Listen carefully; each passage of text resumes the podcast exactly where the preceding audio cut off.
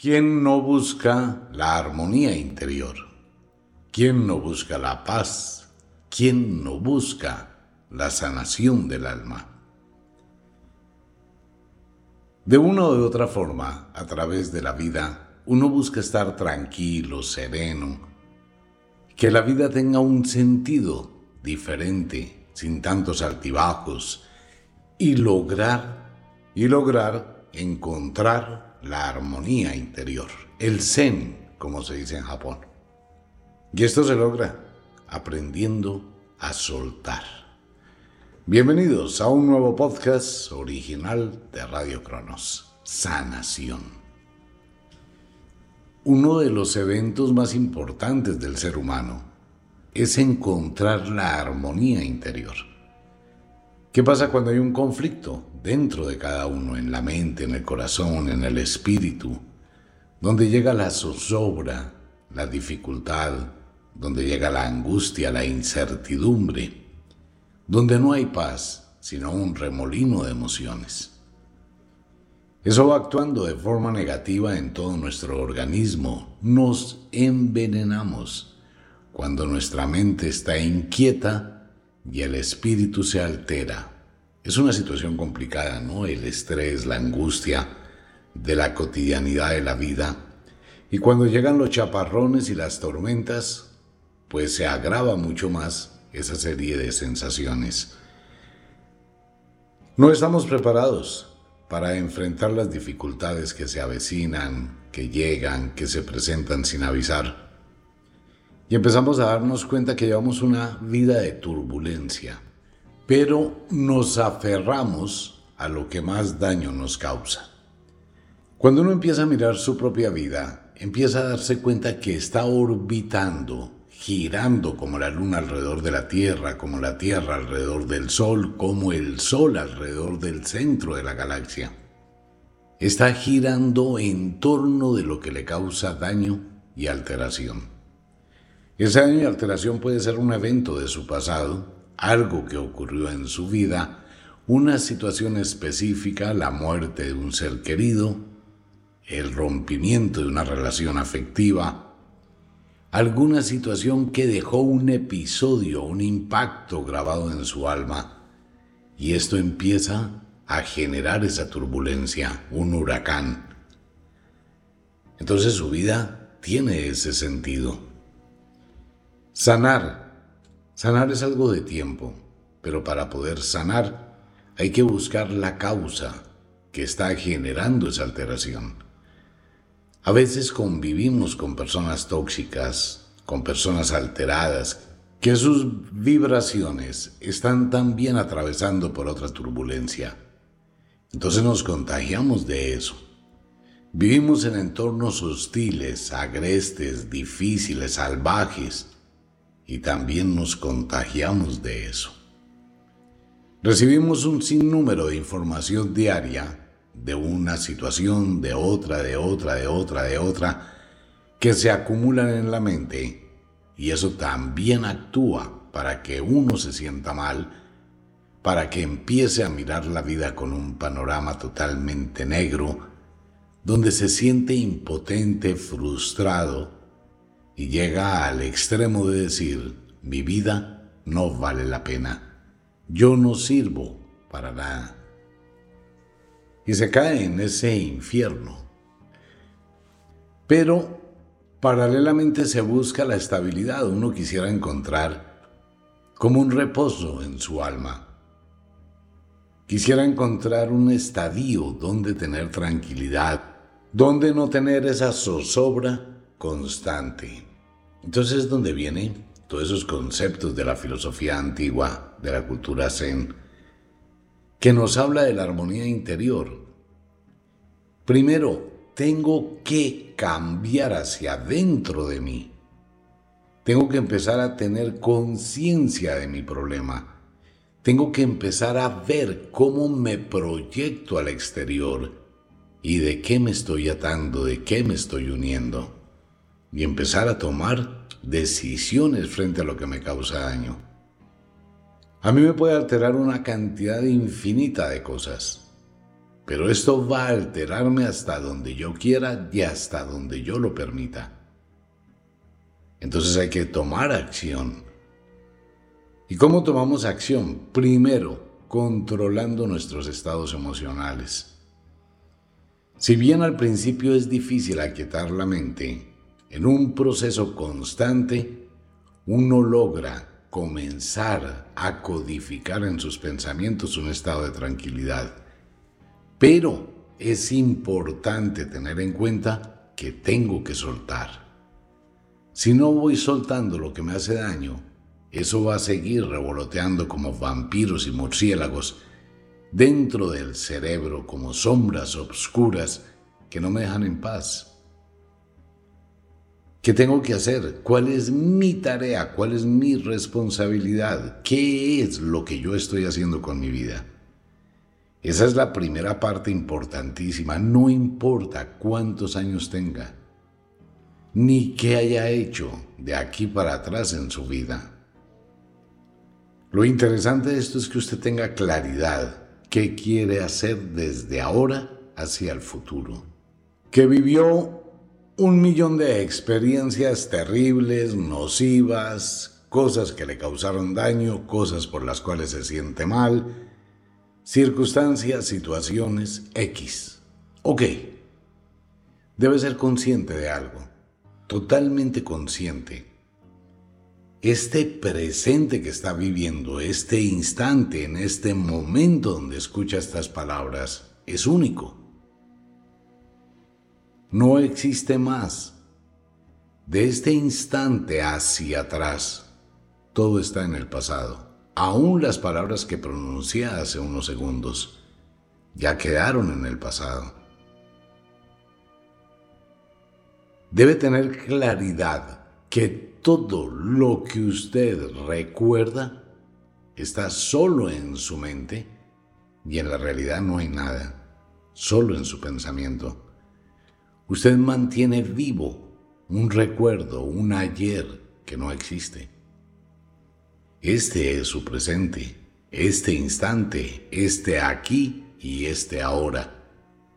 Lo demás, sus tormentos, sus dudas, sus sentimientos encontrados, las ausencias, el sufrimiento, la angustia, el dolor, la desesperación y un sinnúmero de cosas que hay dentro de usted, son cosas de su pasado.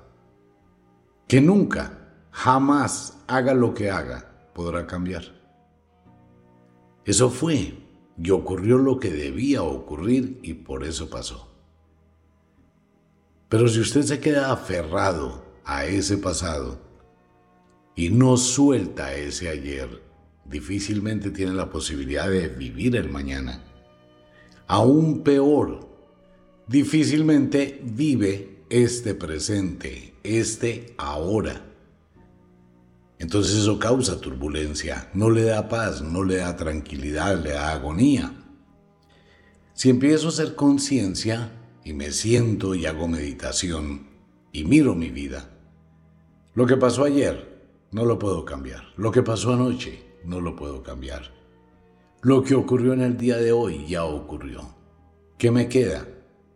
Dejarlo ir, soltarlo, ok, transformarlo. Siempre trate de transformar las vivencias en experiencia y conocimiento y no en un castigo y sufrimiento. El concepto en el occidente es que todo lo que a usted le pasa o bien es por un castigo divino o bien es un premio divino. Entonces si le pasó algo, es un castigo, está pagando un karma y se tiene una concepción tan pobre de la experiencia y la sabiduría. Hay que transformar ese pensamiento. Lo que viví fue una aventura, fue un paseo, fue una experiencia. No me estoy autoengañando. Y esa experiencia me enseñó una lección muy grande, profunda, y la sobrepasé. Y aquí estoy hoy, por encima de todos sus dolores, por encima de todas sus angustias, por encima de esas vivencias que le causaron daño, usted está aquí. Pero ¿por qué las tiene en su mente? Porque las recuerda como un castigo. Es un estímulo negativo que usted mantiene vigente. Es como el que mete el dedo dentro del tomacorriente y se quema y lo coge la corriente. Esa es una respuesta negativa que causa dolor. Es como la gente que recuerda cuando le van a aplicar una inyección en el glúteo. Y tiene que pensar cuando se va a bajar el pantalón. El enfermero o el médico coge la jeringa y usted observa esa aguja de 5 o 6 centímetros. Cómo colocan el líquido, bajan el émbolo, lo suben para sacarle el aire y usted se acomoda y siente miedo. Siente miedo de lo que la aguja le va a producir. Y tiembla la nalga. Y él le dice, o ella, suéltese, relájese, no le va a doler. Y de pronto siente usted ese quemoncito cuando entra la aguja. Pero para usted es un dolor gigante de un instante sin embargo, no se da cuenta que ese medicamento es la sanación. Si debe ir al odontólogo y el odontólogo prende la fresa, usted siente miedo porque le va a doler. Pero no está mirando que esa es su sanación. Entonces hay cosas que nos ayudan a sanar a pesar de que nos duelan. Hay lecciones en la vida que son aprendizajes dolorosos. Pero no me puedo quedar mirando ese aprendizaje como un castigo, sino al contrario, mirarlo como una lección, como sabiduría. Contaban las leyendas, cuentan las leyendas que los militares que participaron en algunas batallas se reunían en el bar donde iban todos a beber y hablar de sus experiencias y se quitaban la camisa, ¿no? Y entonces empezaban a mostrar sus heridas de guerra una serie de cicatrices, lesiones, mutilaciones. Y empezaban a mostrarlas con orgullo, no con pena, ni vergüenza, ni incomodidad, con orgullo. Y decían, estas cicatrices son la fortaleza de mi espíritu. Fui herido en batalla, no una vez, sino muchas. Y superé a la muerte, y me levanté, y esta que tengo aquí fue en un buque, y esta que tengo aquí fue una explosión, y esta que tengo aquí fue un accidente, y esta fue metralla. Y se miran entre todos esas medallas talladas en la piel de momentos muy difíciles, trágicos, dolorosos y abrumadores cuando estaban en el campo de batalla heridos, donde la muerte estaba acariciando su frente. Y sobrevivieron y lo muestran con orgullo. Esa es la forma de transformar y de sanar. Cuando yo convierto todas mis vivencias negativas en cicatrices de batalla. Las superé, aprendí, sobreviví y las voy a dejar. Para encontrar la paz interior, debo encontrar también la armonía exterior. No puedo estar viviendo con una situación que me causa daño, que me altera, que me incomoda, que me fastidia. Si tengo una relación afectiva pésima, tengo que tomar decisiones para sanar. ¿Por qué no las tomo? Porque me da miedo. Me da miedo soltar, me da miedo separarme, me da miedo acabar me da miedo lo que va a pasar hacia el futuro, cómo voy a empezar solo o sola. Tengo un condicionamiento de esa otra persona. Tengo una programación, ¿no? Tengo un condicionamiento afectivo con esa persona, así sea agresivo y tóxico. Y como estoy condicionado mentalmente, pues más me aferro. Y entonces empieza una concepción equivocada. El culpable es él. La culpable es ella. Muy difícilmente alguien dice los culpables somos los dos. Yo también estoy creando y soy parte de la tormenta. Cuando eso pasa, primero hay que dialogar, hablar, tratar de definir cómo se mejora. Pero si no hay una mejora y la situación es reiterativa y va en aumento la agresión, el insulto, la mala cara, la indiferencia, la actitud despectiva, en ese momento hay que decir basta y soltar. Y cuando usted suelta, empieza a sanar. Y cuando usted empieza a sanar, empieza a armonizarse, tanto interior como exteriormente. Lo otro, el mundo externo hay que aprender a manejarlo.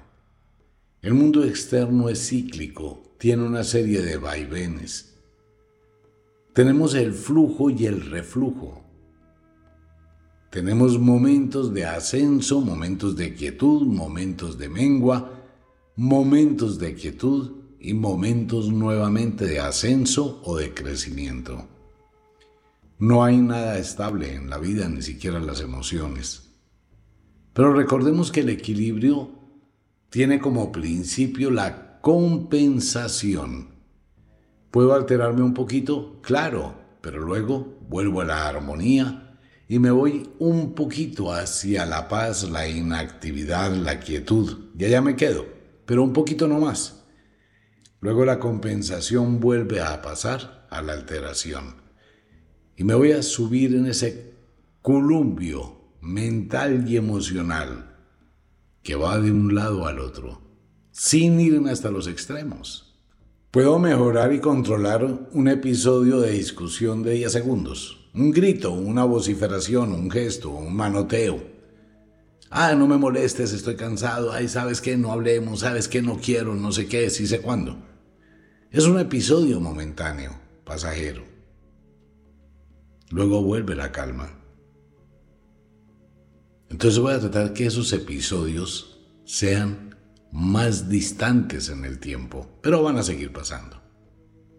Que si tengo un trabajo, que si tengo un negocio, que si tengo alguna situación, tendré días buenos, días regulares, días muy quietos, días de movimiento otra vez. Hay que tener en cuenta y hay que aprender que la vida es cíclica. Usted no puede pretender una vida estable, tranquila, sin problemas, porque eso no existe. Siempre vamos a tener una serie de cambios. Cambiamos con la luz solar, cambiamos durante el día, cambiamos durante la noche, cambiamos con las estaciones, cambiamos con los diferentes estímulos. Un día quiero tomarme un café y si el café está muy caliente, voy a pelear si el café está muy frío, voy a pelear. Si el café está en su punto, también voy a pelear porque me parece o muy frío o muy caliente. Porque eso depende de su estado emocional. Depende del día, depende cómo haya dormido, depende de lo que haya comido. Entonces no se puede pretender una quietud absoluta como un lago tranquilo, totalmente inmóvil.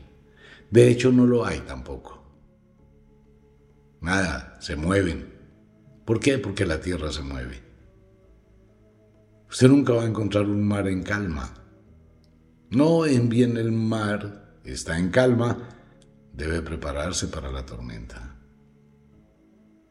Entonces la armonía y la tranquilidad no es la quietud absoluta, que a la gente le han tratado de insinuar que entre en un estado de meditación donde no tenga pensamientos, donde simplemente quede con su mente vacía en una quietud absoluta y absurda.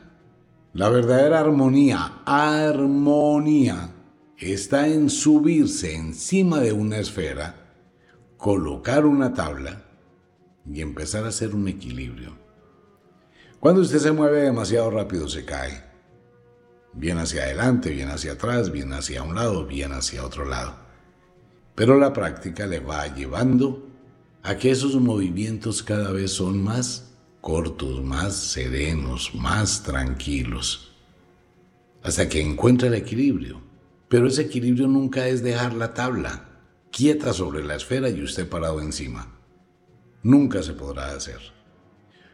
El palpitar de su corazón va a hacer que se incline a un lado o al otro.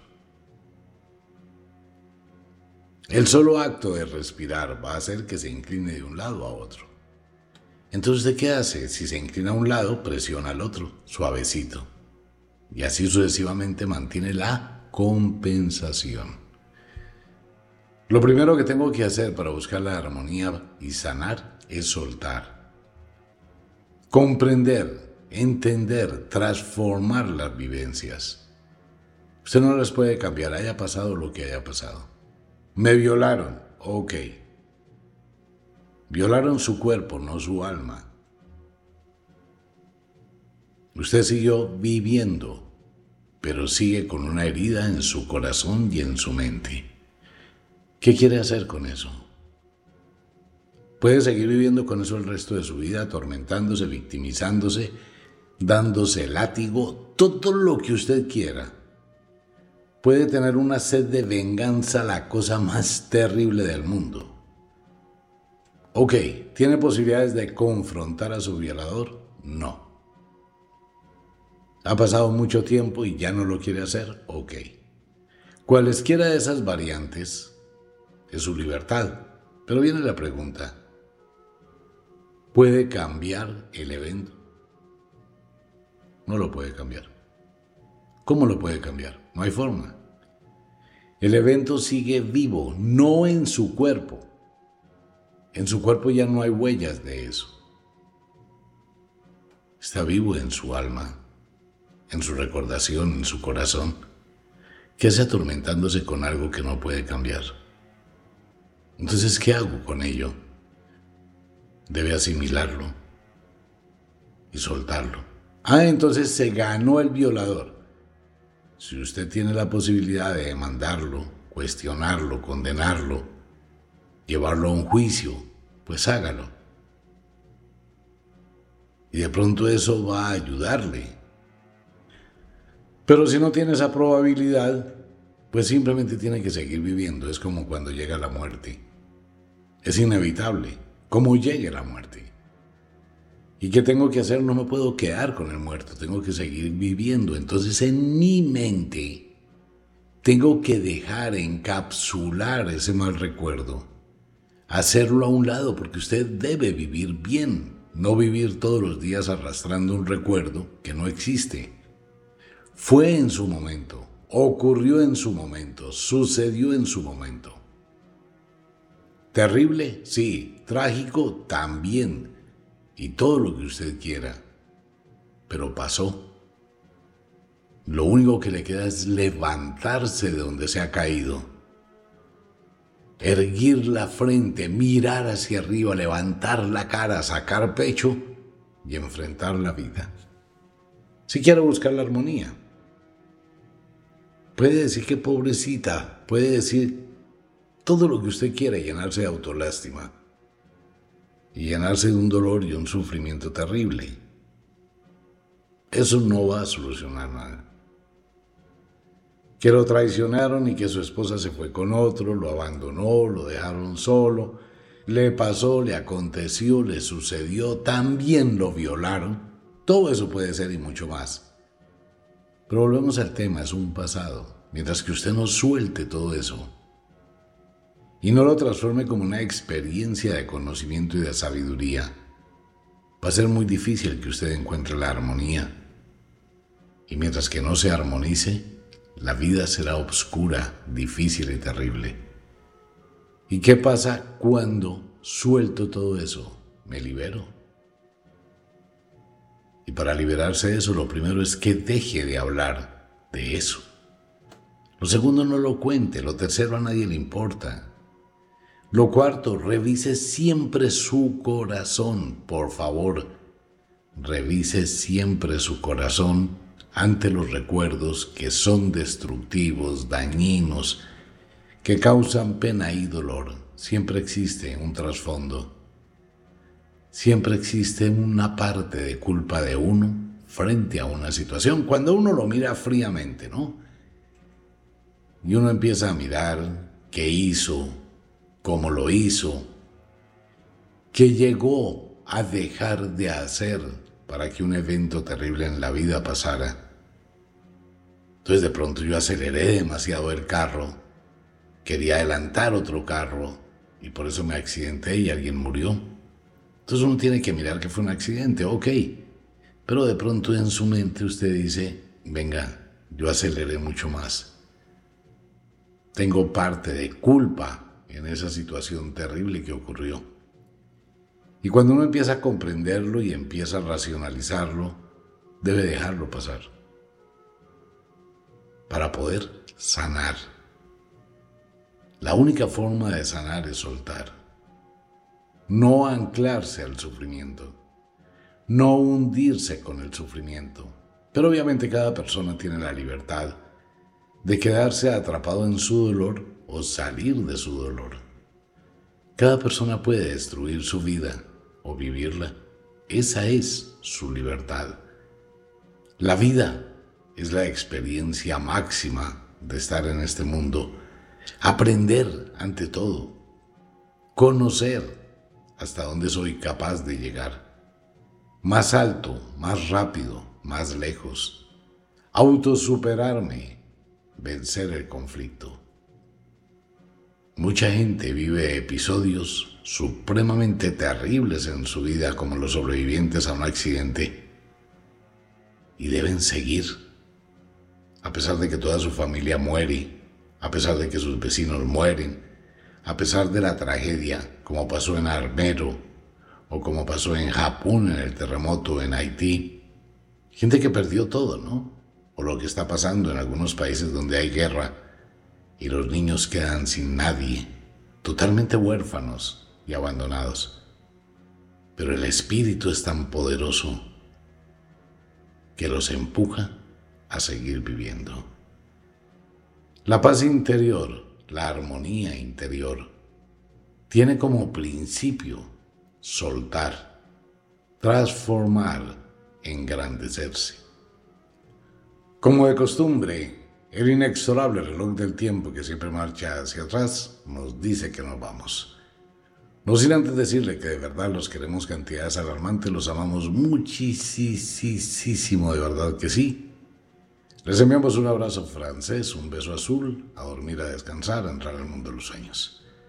Si es de noche, duerma, descanse, relájese, piense y trate de llevar a su sueño cosas positivas. Si es de día, trabaje, pero trabaje con inteligencia. No se olvide dejar la cocina arreglada, la ropa lista para mañana. Nos vemos. Chao.